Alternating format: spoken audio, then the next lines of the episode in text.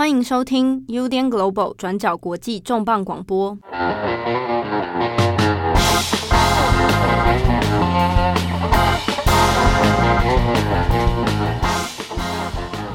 Hello，大家好，欢迎收听 UDN Global 转角国际重磅广播。我是编辑七号，我是编辑惠仪。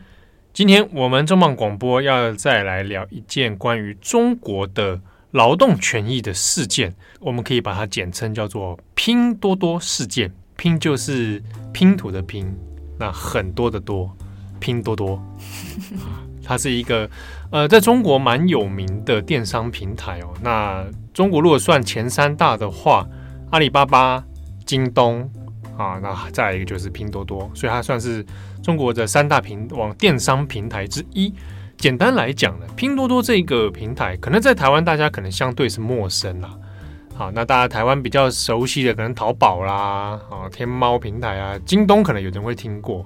嗯，那拼多多呢，它其实是一个在网络购物，但它是主打就是所谓团购拼单啊，就是大家一起来团购，然后捡便宜，所以在上面可以找到非常多便宜的，不管是日用品也好，各种商品也好，甚至是生鲜蔬果。哦，你都可以找到，大概是可以说是应有尽有啦。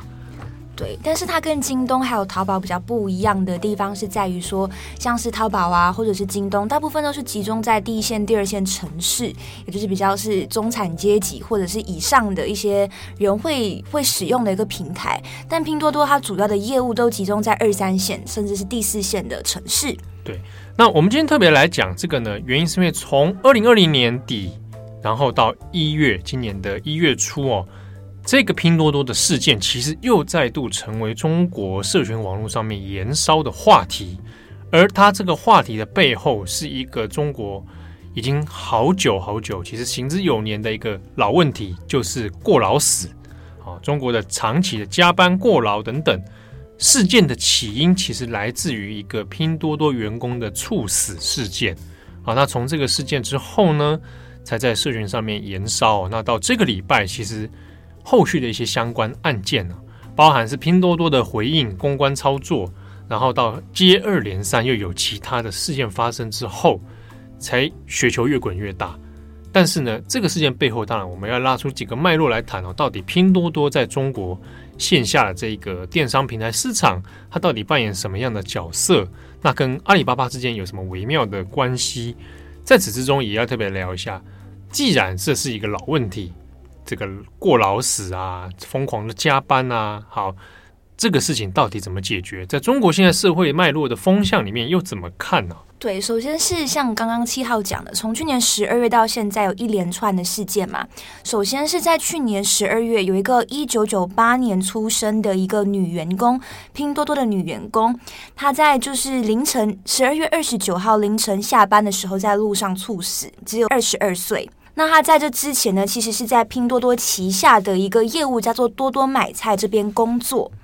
那这件事情发生之后呢，猝死发生之后，外界就有开始在讨论说，是不是这个员工在这个业务下面，多多买菜业务下面有过劳的问题，或者是超时加班的问题。那猝死的这名女员工，她其实是在新疆工作。那她在这之前呢，她的那个账号的那个签名档就说为多多守边疆。多多其实就是我们提到的拼多多。就从一些他种种的社群媒体的迹象来看，那可能他就是蛮热衷于就是帮。多多这边做工作了哈，那也不太小不太确定是不是他的第一份工作。那总之，因为他年龄其实很年轻，嗯，好，他才一他是一九九八年出生的啊，所以算到二零二零年的时候，他是二十二岁而已。那这个工作呢，就没有想到说他的体能不知道发生什么样的状况，然后在二零二零年的十二月二十九号就突然凌晨下班的时候啊就猝死。那后来他的遗体也就没多久之后就火化。可是这个事情后来在相关的舆论里面，还有在家属的讨论里面，都会觉得这件事情很怪哦。那有都指向是说他在拼多多里面工作时间太长啊，简单来说是过劳的问题哦。好，这个事件后来引发一连串的争议之中，在于拼多多的官方，他在网络上面的呃，包含他在知乎上面有账号哦，那就在一月四号，今年的一月四号的时候就。回答了一个问题，就是关于这个拼多多这个猝死案哦。那官方的账号他写出了一段话，后来就让中国舆论就是非常非常生气。他说：“你们看着底层的人民哦，哪一个不是用命换钱？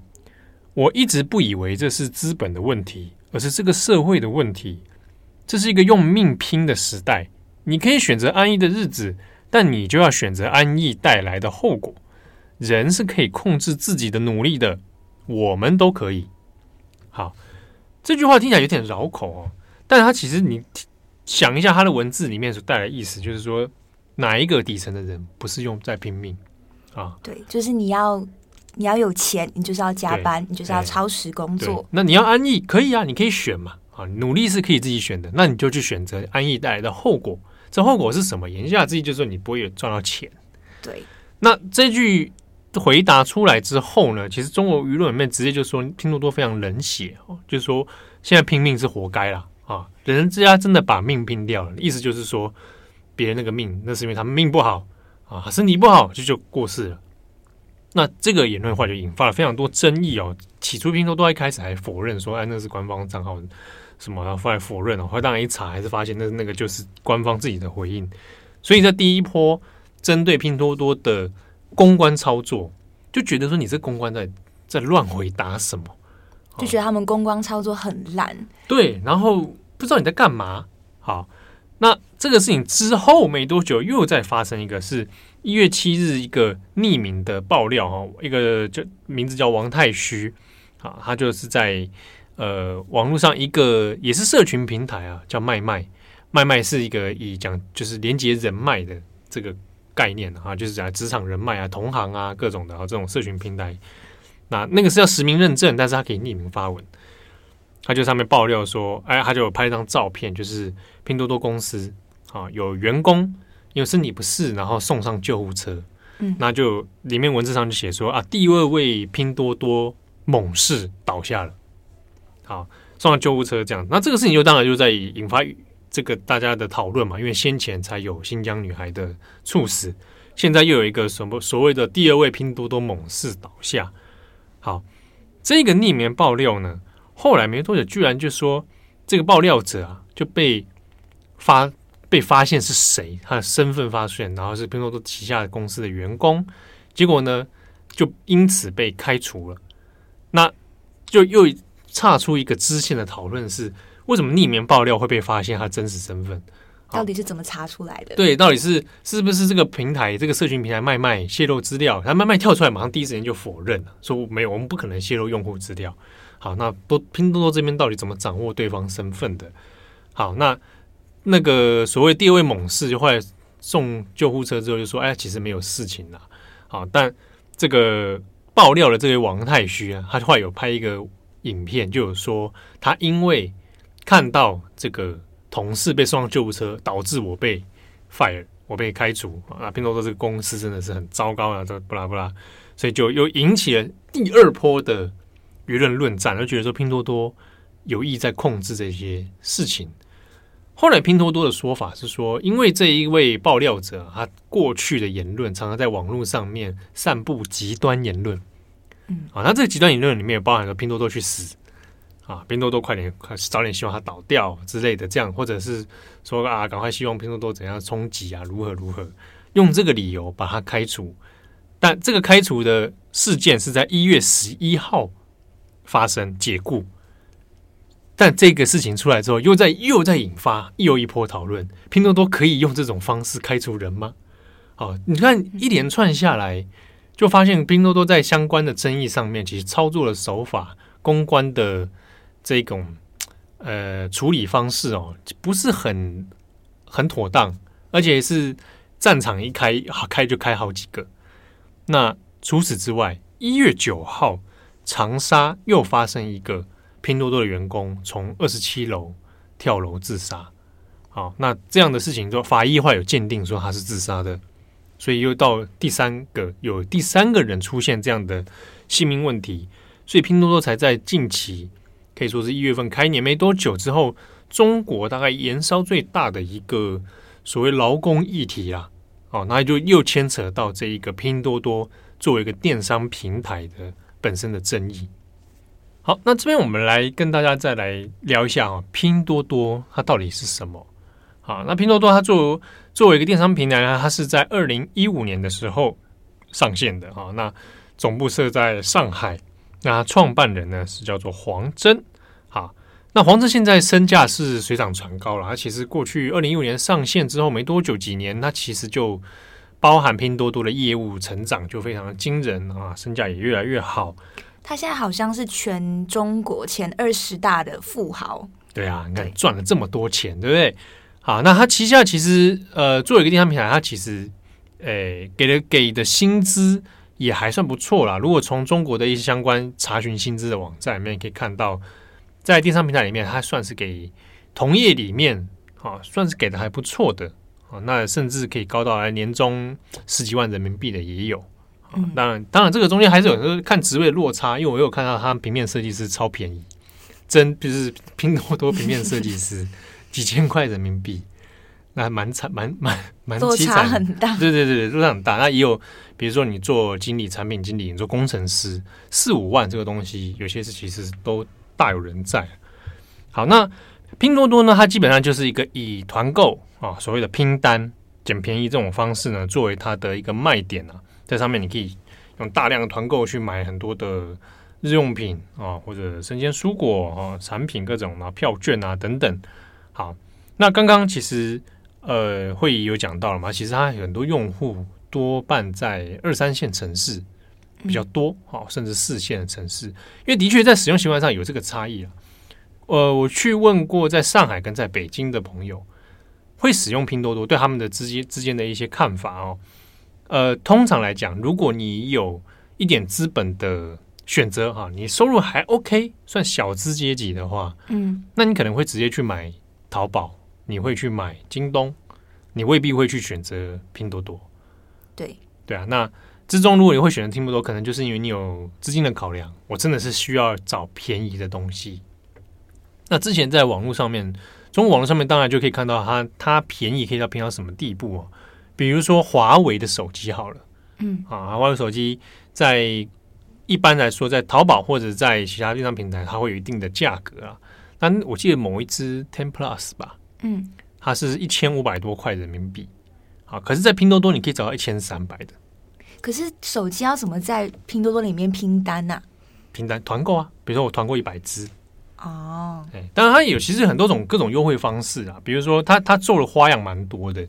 比如说，你一一进来，它可以给你购物券啊，那或者是说给你各种的优惠等等哦，那用这个方式去充它的那个使用者户嘛。那它的下广告也是蛮铺天盖地的，嗯啊，所以拼多多的能见度一定程度上是蛮广，而且很会，因为在中国的确电商站蛮需要很多明星拉抬广告的铺这种铺设哦。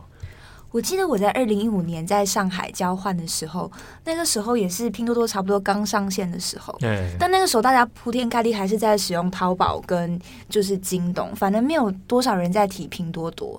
但到后来这五年慢慢看下来，它越来越就是成长速度非常快的时候，也有出现说，哎，它的平台上面可能大家觉得可能劣质品很多，或者是仿冒品很多的问题。对，这几年也有发生说，就是说，哎。上面买来的东西，比如说货货物的品质不如预期啊，甚至买到假货啊，假货的事情，后来也让拼多多当然蛮多的争议的，就是有人开始因因为这样而抵制拼多多。但是呢，它在二零一八年的订单量是仅次于淘宝而已啊，其实来势蛮算是来势汹汹啊。那在二零二零年的第三季 Q 三的时候呢，它的活药的买家已经来到七点三亿，所以其实。业务成长上面蛮惊人的，而且在一些电商平台的中国的一些观察里面，会说拼多多其实当然就是要紧咬啊，针对的是阿里巴巴嘛，嗯，啊，所以它的来势汹汹哦，已经开始有把它自己的这个拼多多的品牌形象慢慢做一些转变，比如说过去多半以折扣或者多半以好像廉价品为主，那现在开始改成说它会引进很多。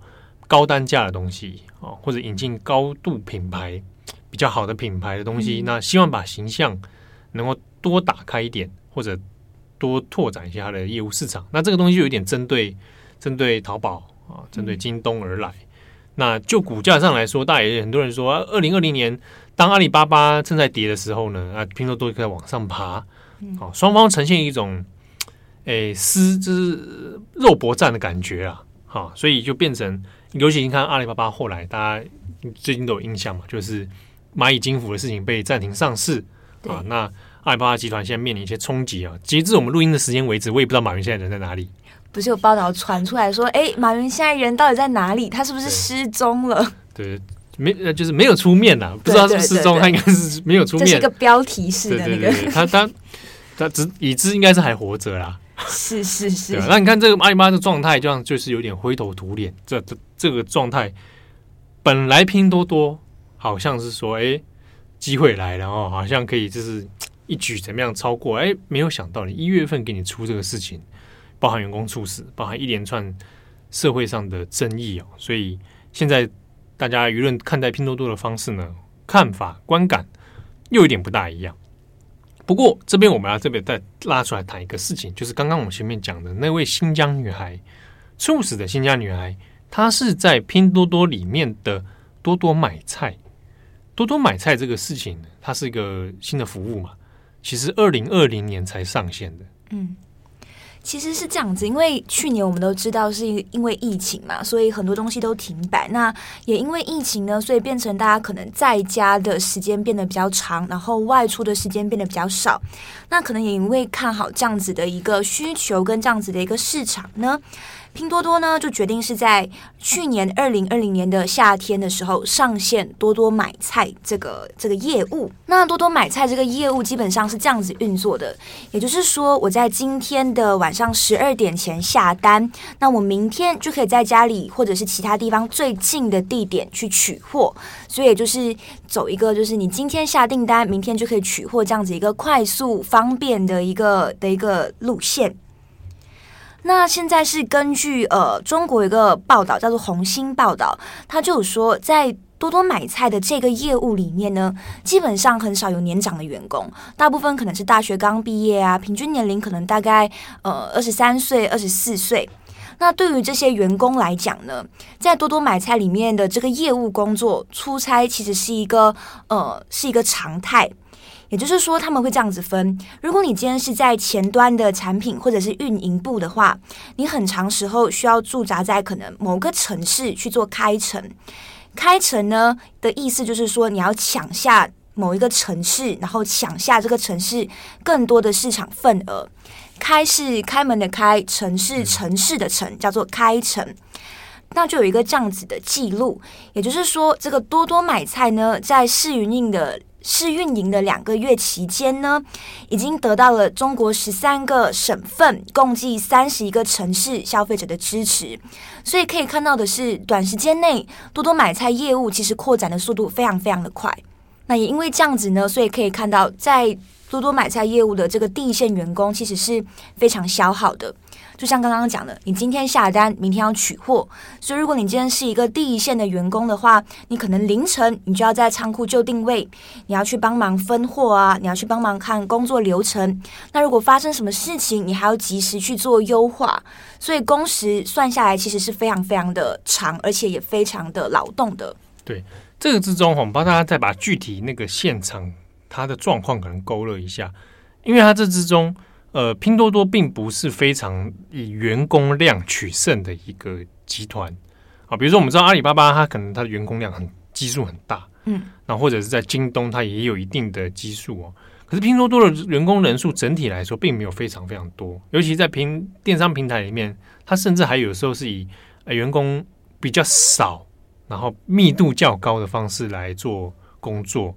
那如果他是走刚刚前面讲的开城的话，他等于是有在比其他部门，比如说新疆这个，他就是在新疆的部门，嗯，对他，他最后过世地点在乌鲁木齐嘛，那他可能在当地，那他要去做一个新市场的拓荒，那如果在人力不足的状态之下，有可能要一人多工，所以有可能变成是他要跟市场啊实体跑去这个菜市场或什么的，嗯，然后要去可能做铺货、做开货、做搬货。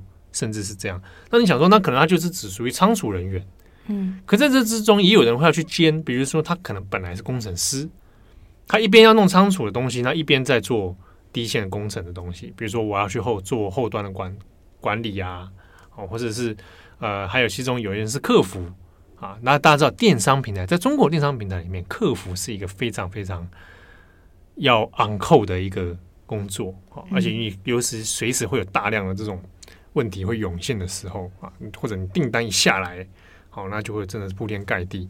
但是这种你要一个人可能就要去争兼好几个事情，好，那就算不兼这么多事情好了，就电商平台的这种使用量来说，嗯，不管是工程师，不管是客服，还是你去做仓储，本身都是工作密度高，然后时间又长的一份工作，所以基本上就会出现所谓那种，呃，你可能像刚刚这个，如果是做买菜的话，他可能凌晨就要去市场，嗯。好，凌晨去了，你想说他提早下班吗？没有，就他下班时间是晚上，可能八九点，再跑去仓库。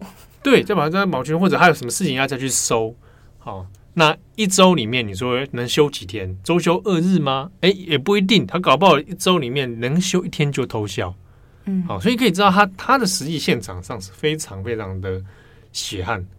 对，而这个血汗能够换到多少多少的薪资也不一定哦。比如说，如果你可能是仓储的话，那薪资相对不会那么高，那如果你工程师可能薪资高一点，但中间你你要付出的代价就是你这个高工时嘛，哦，然后比较血汗。但重点也有可能是，就算你是工程师，你很有可能也要去支援买菜的业务，有点像是说，因为多多买菜这个东西算是拼多多在去年非常重要的一个重点业务，所以很多的内部员工其实也需要去支援这样子的一个业务。像是呢，就有员工，就是拼多多已经离职的员工，就出来爆料说，可能这是有分，可能好几次的。像是第一次呢，可能老板会亲自来清点员工，说，诶，有你来负责去支援、去协调多多买菜业务那边。那接下来第二次的时候，老板可能就不会亲自清点，他可能就会说，诶，有谁要自愿去支援的话，那你可以去支援哦。那来到第三次呢，这个东西好像就成了一个不成文的规定，也就是说，如果你不去支援的话，你好像就没有调薪的机会。也就是说，你要调薪的话，诶，你就要去支援哦。所以总结来说的话，在这样子呃。高速就是运转的一个公司里面，基本上如果你是新人的话，你不会有像是自己的一个固定的岗位，不会说，诶，我是工程师，我就只负责工程的工作，不是这样，而是说，今天公司要你去支援什么事情，你就必须要去支援。公司要你去哪里，你就要去哪里。讲到这边，可能大家有的人会就会想说，哎啊，做这一行做电商，或者你从事。竞争就是激烈的行业，本来不都这样吗？好、哦，比这个状况更惨的公司一定也大有人在啊。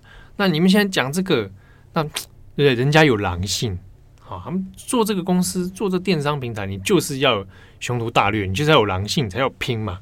啊、哦，有有在中国有所谓话，所谓一句话就是说，哪一个这个电商平台不是野蛮成长上来的？啊、哦，这个所谓的野蛮成长，就是我们上述讲的嘛。他在人力上面。在资源调度上面比较暴力一点，哈，嗯，那你从后果来说，可能从成果来讲，你就觉得，哎，那人家今天成功了，对不对？拼多多如成功，不就大家用鞋一起拼出来的？好像也拼出个样子，薪资有没有给你？也有给你啊，啊，那今天是你选的职业，也是你选的，啊，回到拼多多刚开始官方讲的那句话，哪个不是拼命拼来的，对不对？好，那现在你们底层的。有一些人，对不对？搞不好你还找不到这样的薪薪水的工作，哎，我给你一个机会。讲到这边，大家觉得，哎，好像好像蛮有道理。可是呢，可是呢，这边就要讲这个。今天我们谈拼多多这事情，当然也不是要帮他做企业体检啊，他企业那个事情，他个人造了孽，对不对？但我们要这样拉回到中国社会脉络里面看，因为中国的官方政府过去几年当中。就有多次针对所谓的过劳工时这件事情提出批判。一般我们会想到说啊，中国官媒都还会专门批判这种现象的时候，通常你会觉得是不是会收敛一点，或者会有一些相应的财阀管制，不要加班，不能过劳，不能怎么样怎么样。可这个现象其实并没有得到太多的改善。在这一次的拼多多相关案件里面呢，有一件事情又被拿出来讲，就是所谓的中国九九六文化。这个九九六文化就变成再次反复被批判，可是大家都又看不到未来的一件事情。这也是我们今天为什么特别讲拼多多案件里面，它最让人可能最让中国社会现在呃心情很复杂的一点。好，那我们这边来介绍一下，什么叫做中国九九六。九九六这个东西其实就跟字面上九九六一样，数字啊，nine nine six，对，九九六，也就是说你从早上九点工作到晚上九点，一周六天，所以叫做九九六。好，大家听好啊，早上九点上班到晚上九点，晚上九点下班，表定这样是十二小时嘛？对，对不对？好，中间有没有午休我不知道，或者有没有晚休不知道，但至少表定是这样，一周六天。对，但其实九九六之后也过去也有延伸很多不一样，像是也有八八六，就是从早上八六不是再见吗？不是不是，从早上八点到晚上八点，然后也是一周六天，一周六天。对，还有另外一个数字叫做什么？叫做零零七，零零七 就是从凌晨十二点到隔天的十二点，然后一周七天。所以。凌晨十二点就是晚上嘛，对对，到隔天中午十二点，隔天中午十二点，然后也是十二小时，对对对，然后一周七天，零零一周七天，七天是没有，是全年无休，没有放假，对对对，就是有点真的是几乎将近全年无休的的一个状态。零零七，对，零零七就是都有这样子的一些东西，但它其实这些工时要反映的，就是中国的网络业他们非常盛行的一个加班文化，跟在这样子的一个文化还有制度底下，这一些工程师、这一些员工他们自己的的一个压力。对，那我们这边先跟大家解释一下“九九六”这个词到底是从什么时候开始的。其实这是在二零一六年的时候，也是有一个网络公司叫做五八同城。我跟你讲，讲到五八同城，我就 我就是你要讲。那你先讲五八同城这样。五八就是那个数字的五跟八。对对对。同就是相同的同，城市的城。太多数字了。我跟你说，我我反正就是有几年，嗯呃梦游啦梦游哈，做梦梦到我人在北京的时候，嗯，真的是满满的五八同城的广告，非常之烦，嗯。还会有人 在广告是“五八同城”，然后一直喊，一直喊，然后会谁出来喊呢？杨幂出来喊，杨幂出来喊，你觉得好像有比较好吗？完全没有，非常烦。所以我对五八同城的印象就是会觉得，干不要再叫了。你看的就是宣传效果啊！不要再叫了，很洗脑，很恶心。然后路上一些那种公车站牌，嗯、你会看到五五八同城，然后呼啸而过，烦死了。啊，所以我刚刚讲五八同城，就会觉得啊，烦死了。受不了，而且它的网站很丑。我那时候一直被打到的广告是饿了么，你知道吗？饿、了什么？不要不要叫妈，叫饿了么 之类的。那、哦、你在上海的时候？对对对对对。Okay. 好，哎、欸，不是，我是要讲那个五八同城，是这样子，就是九九六呢，是从二零一六年五八同城那边出来的，它也是一个就是中国的网络公司。在那个时候呢，这个五八同城就被暴露出说，诶，他们的员工实行了九九六的工作制度。那也因为爆发这样子的事情之后呢，这间公司的 CEO 在那个时候就受到呃公司的员工声讨，也引起了一些争议。那在那个时候，五八同城提出的九九六的工时，就跟刚刚提到的是一样的，从早上九点到工作到晚上九点，一周上班六天。但是重点就在于说，没有补贴或者是任何的加班费，而且还不允许有任何的请假。没，没有加班费。对。但是那个时候，五八的回应是说：“诶，不是啦，九九六呢，不是一个呃强，不是一个强制性的要求。它的目的呢，可能只是为了你要应付九月或者是十月你业务量比较大的时候，我们才会实行九九六。但是这个东西从那个时候，我们一直看到现在二零二一年了，这个文化在中国已经变得非常的盛行，就是加班的这个文化。对，而且这之中还有一个当然一个很大的问题是说他。”之所以会有引发劳权的问题，在于说你没有加班费，没有相应的权利，然后不准你请假，嗯，好，然后还又跟你说我不是强制性的动员，我不是常态性会这样做，而你不常态性，那你为什么不给加班费嘛？你为什么不给请假？对不对？好，那你说口口声声说非强制性的要求，你可以不去吗？哦，我没有强制你啊，啊，你不一定要九九六啊，你不一定要来哦。好，然后我不去，不去就是第二天你不会来，你再也不用来上班了。你如果今天不加班没关系，你就再也不用加班了。对呀，哦，再也不用加班了，对不对？所以这便是一种变相的，就是一种压榨。而这种压榨呢，发生在中国共产党 统治的中国，极度的讽刺嘛。啊，无产阶级再次的被压迫。举起人民的法锤，对不对？所以九九六这件事情在中国就引起其实很多的争议哦。那也有引发后来的所谓的反制、抵制九九六的运动。对，这抵制九九六的运动是发生在二零一九年的时候。我们先来讲一下，就是在二零一九年有一个就是全球最大的代码托管服务平台，叫做 GitHub。在 Git 在 GitHub 里面呢，其实有很多用户都是中国的工程师。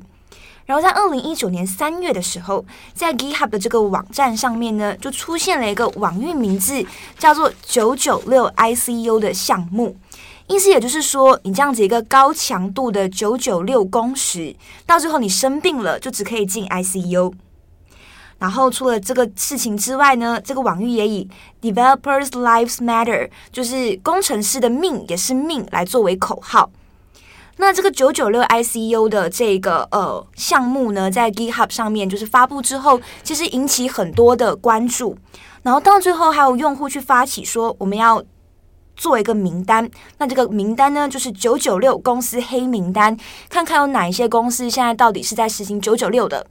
那可以看到的是列出来的这一些呃公司的名单，我们其实都不陌生，也就是京东啊、阿里巴巴，还有字节跳动。字节跳动其实就是抖音的母公司。那比较讽刺的事情是，这个东西当时候引起很大的关注嘛，然后也有很多的声援跟支持。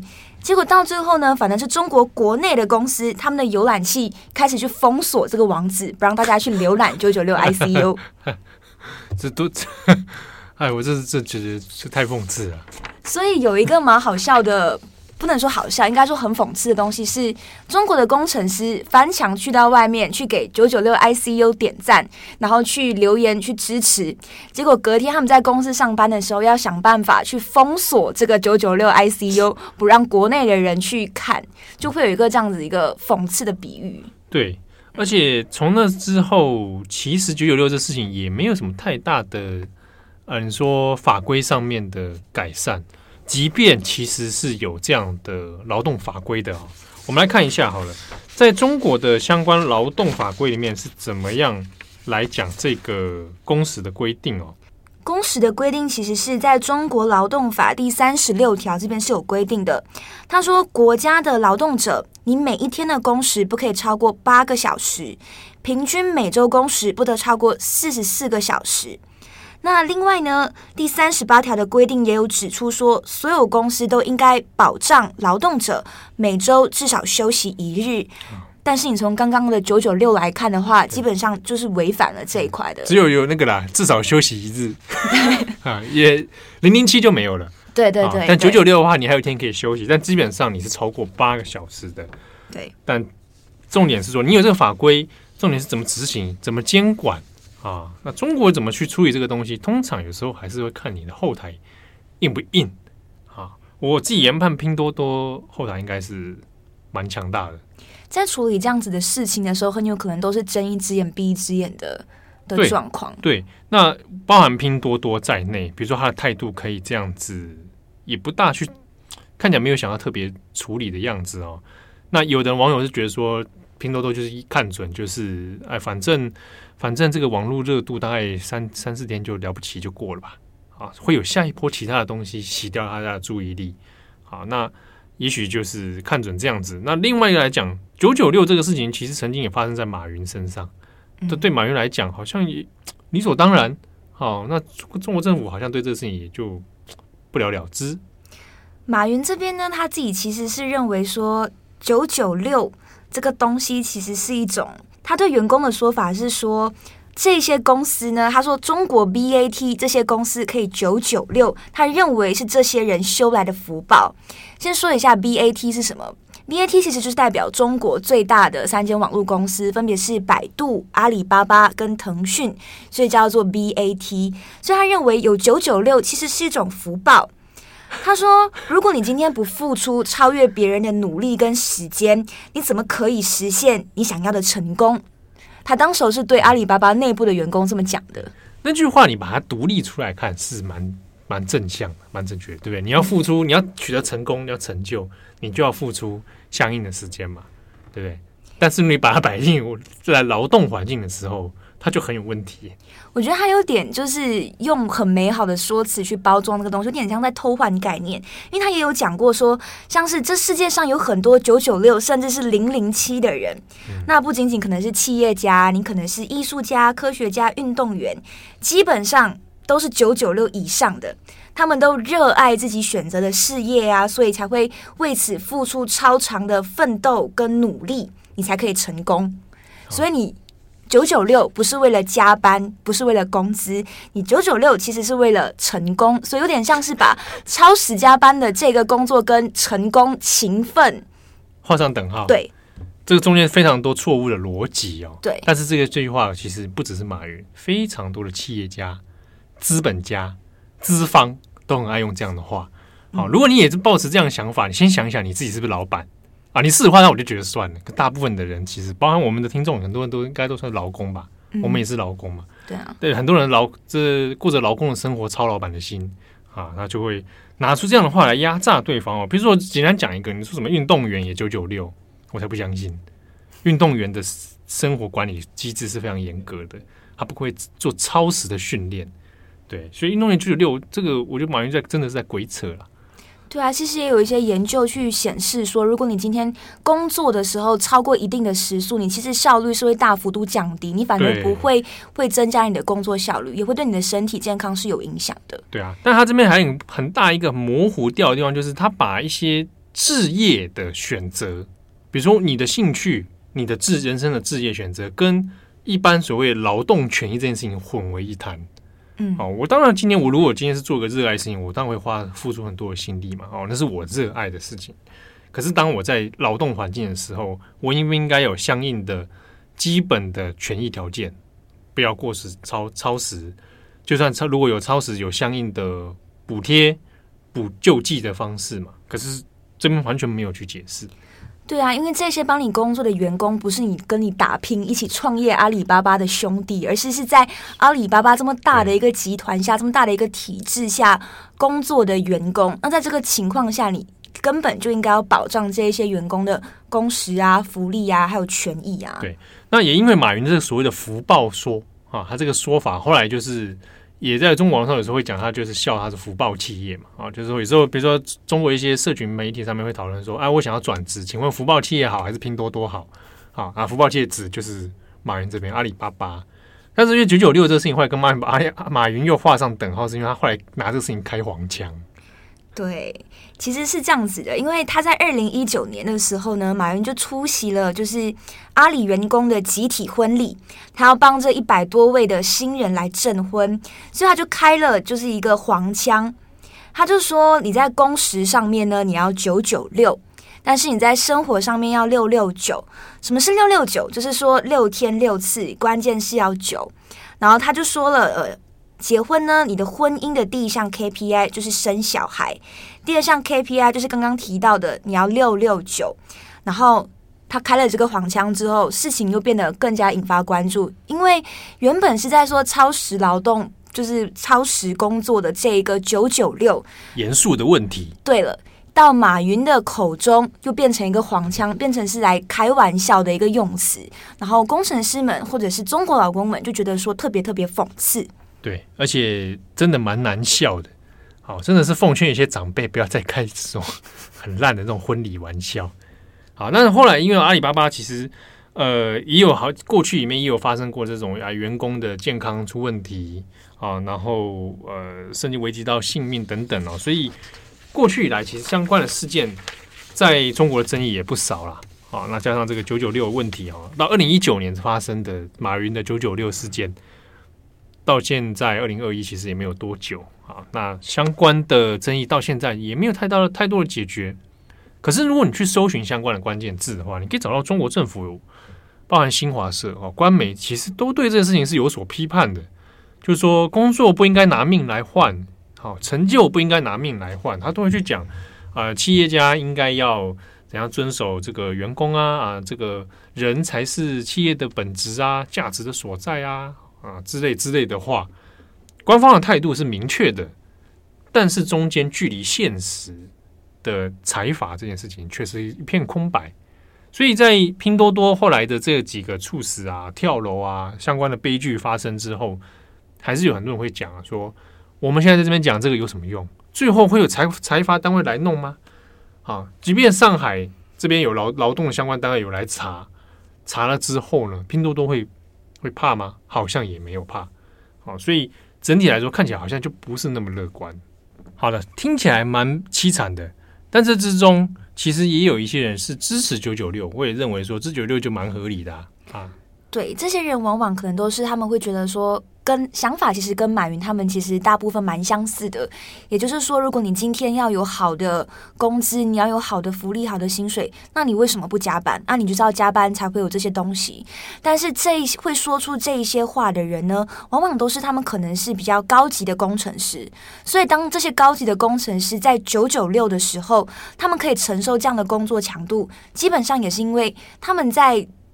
他们在这之中获得的成就感，或者是福利，或者是薪资，比起一些比较底层的工程师是来得更高的，所以他们会觉得说，九九六会有高的收入，会有高的薪资，这件事情是画上等号，所以也是可以成立的。所以他们这这一群人会是支持九九六的。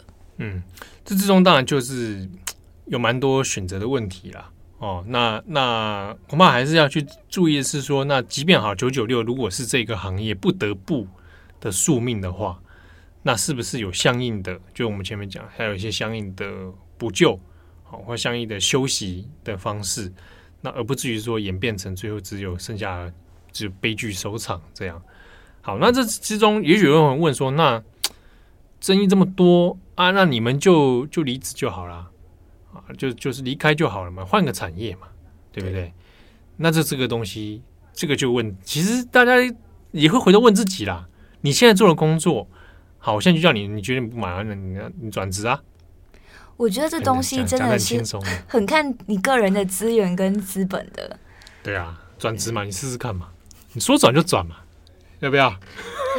对不对？说跳就跳，说不干就不干了，对不对？对啊，但是在中国，大部分的人其实他们都没有这样子的一个选择。对，真的，而且是说，或者是我们讲看看产业。哦，或者看你你所处的阶级是怎么一回事？也许有些人其实都市的人，也许他选择竞争力多一点，但也有很多人拼了命，但他拿的薪资可能就是没有比别人高，那他的选择也没有那么多。我之前在就是上海交换，也有认识一些就是中国的朋友，然后是跟我同龄的，因为他们自己的状况也是压力很大，有点像是呃。他们就是独生子女嘛，对，所以变成说，你今天呃，你如果有生小孩，然后你上面还有爸爸妈妈，然后可能爸爸的就是爷爷奶奶，还有就是外公外婆，抚养比很很很严重了。对对对，所以在这样子的情况下，如果你今天是在九九六的工作环境里面，但如果你的薪资福利相对起来已经比较好的话，你你不是一个可以说走就走的人。就是还是会有现实的因素捆绑着你，你你没有办法当下马上很洒脱的说我不做了，我不干了。对对，那或者说你要跳，OK，那你看你是要越跳越高，还是说你就只能呃在同一个圈子里面啊继续过着九九六的生活？对对啊，因为如果整体环境或者整个制度没有办法去改变的话，你不管跳到哪里，它就是九九六，它这个东西还是不会有太大的的改变。对。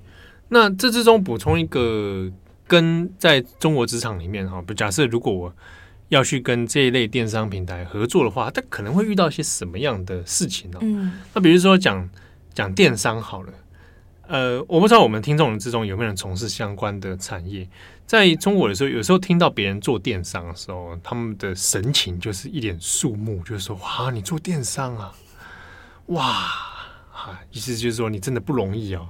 是说你能新鲜的肝，你能对你还能存活哦，这是很啊。那不知道你还能做几年这样子呢？或者说觉得做完几年赚点钱就就赶快离开？好，那之中比如说像有一些比较强势的电商平台，比如讲呃阿里巴巴集团啊、京东啊这一种，当他们要去做跟厂商其他的比较大型厂商要去谈合作的时候，有时候因为毕竟是强势的购物品电商平台嘛，所以你就会被呃节奏要被他们带着跑哦。比如说，他今年我下个礼拜要做什么样活动、优惠活动，或做什么特别的节日啊，什么什么购物节，巴拉巴拉的话。那你可能就要短时间内马上要生东西出来，你要去做平面设计、做文案、做这一期的哪些商品，嗯、那要去过电商平台这一关的审查嘛，而且要符合他们的卖点，符合他们的形象，所以很多跟他们合作过的人就会觉得压力非常之大啊，因为你等于是一跟他们签一些合作的话，那你就接下来没完没了的加班啊，那更不用说，万一是今天是碰到大型的活动、节庆、购物节。这种往后端真的是没完没了啊，包含你客服啦，包含工程师啊，包含一些社群编辑啊，那真的是加班是非常非常的常态。那你说有没有休息的空间呢？你说啊，过年快到了，来休息吧。没有没有没有，过年是看说你要来几天上班，开启硬核模式零零七。哎，对，硬核模式，硬核这个好像也是黄峥，就是拼多多的那个创办人黄自己讲的嘛，哈扣啊。你就是你就是要有这种硬核价值，啊，你就就很赞。但但在第一现场里面，其实很多人是是很痛苦的哦。那也不是所有的人都拿到那么高的薪资啊。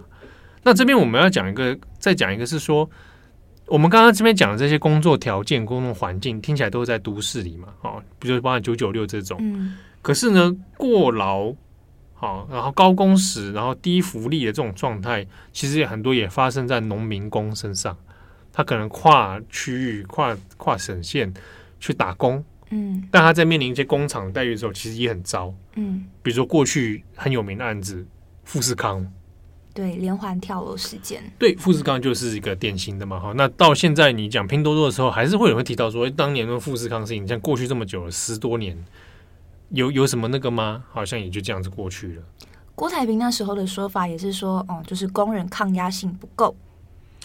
对啊，郭台铭其实有好几次讲过类似的话嘛，什么什么，你的那个尿如果不是黄的话，表示你工作不够认真啊，你要尿要黄的啦。好可怕，我就是把人当成机器在操哎。对啊，这对不对？那你只能期待说哪一天 A A I A I 取代的话，那是不是大家比较那个一点嘛？是吗？我也不晓得。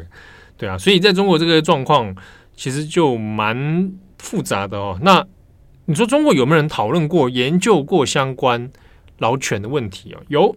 那比如说，中国有一个学者杨和清，他专门研究关于中国劳动问题的，他就有提过说，蛮悲观的啦哈。他说，其实有限度的所谓的过度劳动哦，这是现在中国人的宿命。嗯，好，那这个宿命源自于经济改革开放以后。中国的经济成长，那整体社会的包含它的社会氛围，包含它的产业结构，就逼得大家必须高工时哦，就从一个呃所谓的社会主义国家、共产主义无产阶级至上的国家，转变成了一个高度压迫的资本社社会。好，那但是他有说，其实两千年代的时候，两千年初的时候呢，中国的过劳问题其实研究的还很少。当时候其实有很多要靠南韩跟日本的研究，嗯，才辗转知道说中国的实际劳动状态是什么。那其实，呃，南韩跟日本本身也是大家也知道是一个过劳很受压力很大的社会啊。那他们有曾经一些学者去做过中国田调，但中国自己本土学者很少。虽然说当时很多要靠国外研究，那才慢慢慢慢中国开始有一些专家哈拿去来讨论到。所谓的劳动权益问题，但是整体来说，问这一位杨和清教授说：“那在二零一八年访问他说，你对中国劳动权益的前景你怎么看？”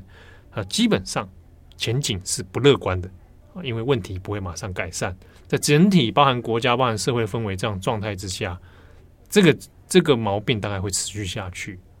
那另一方面也是可以看到的，说，诶，中国有没有工会？那状况又是怎么样的？那目前呢，在美国的一个人权组织叫做中国劳工观察的负责人李强呢，在接受自由亚洲电台报道的时候，他是这么分析的。他说呢，以拼多多为代表的这一些可能中国企业，在跟员工去签订你的劳动合约的时候，他们通常呢会聘雇可能很大的律师团队来去斟酌这一些所谓的合约的条款。所以这些合约的条款里面，其实基本上就已经规避了所谓劳动法的一些追责。所以在发生相关事情的时候，当你对法律，当你对法律不熟悉的时候，你很有可能就会是非常慌张，或是你根本也不知道你的权益到底是什么。那另外的事情也是说，现在很多中国的工会都是由公司主管控制的，所以你在这样子的情况下面，你的劳资关系其实是非常失衡的。那工会可以帮劳工争取的权益，相对来讲又就变得很弱。那么呢，也还有一个问题，也是说，李强就说，中国的工会代表呢，基本上是由政府跟劳方任命，所以在这样子的情况下，你的中国工会是非常缺乏代表性的。他就说，像是在西方的一些比较发达的国家，工会的代表很有可能是由工人来公开选举产生的，但是他认为说，这件事情要在中国实现是不太可能的。好，换句话说，无产阶级要不要再起立革命？啊，这个难度就非常之高啊，在这个资本主义社会之下啊，实在太过可怕了。好，那以上是今天关于拼多多事件争议的相关讨论哦。那有任何的想法的话呢，欢迎各位听友也透过我们的 FB、透过我们的 IG，还有我们的 Podcast，可以留言给我们，那可以跟我们互动。那也感谢大家的收听，我是编辑七号，我是编辑慧仪，我们下次见，拜拜。感谢大家的收听。想知道更多深度国际新闻，请上网搜寻 Udan Global 转角国际。